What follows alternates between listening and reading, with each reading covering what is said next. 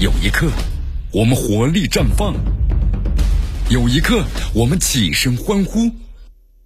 这就是运动的魅力。大话体育让你身临赛场，聆听运动带来的精彩。大话体育。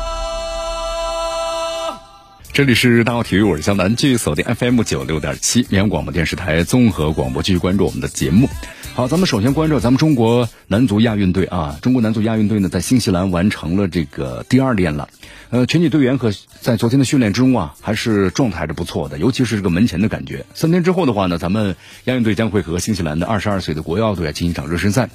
根据之前安排呢，亚运队将在呢三月二十三号、二十六号和新西兰队啊进行两场热身赛。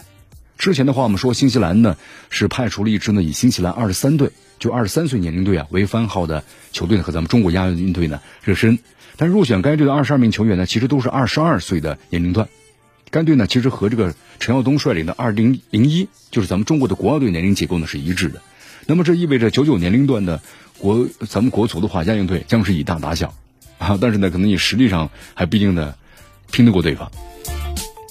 好，在这个二十岁亚洲杯当中啊，咱们中国呢二十岁的这个国青队啊，时隔九年的晋级八强。那么在晋级，就是在晋级之后的话呢，呃，接受采访时，队长的埃菲尔丁谈到，他说自己人生中最好的经历是没有之一的。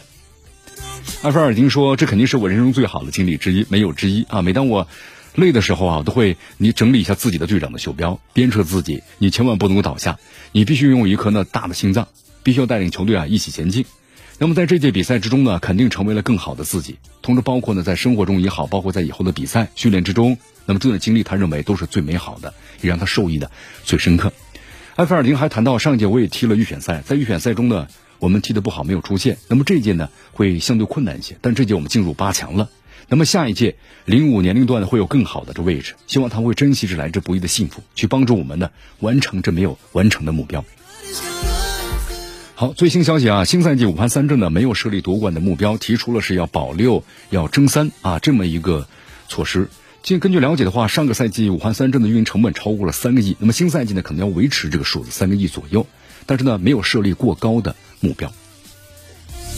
好，还有最新消息啊，天津天海足球队解散之后的话呢，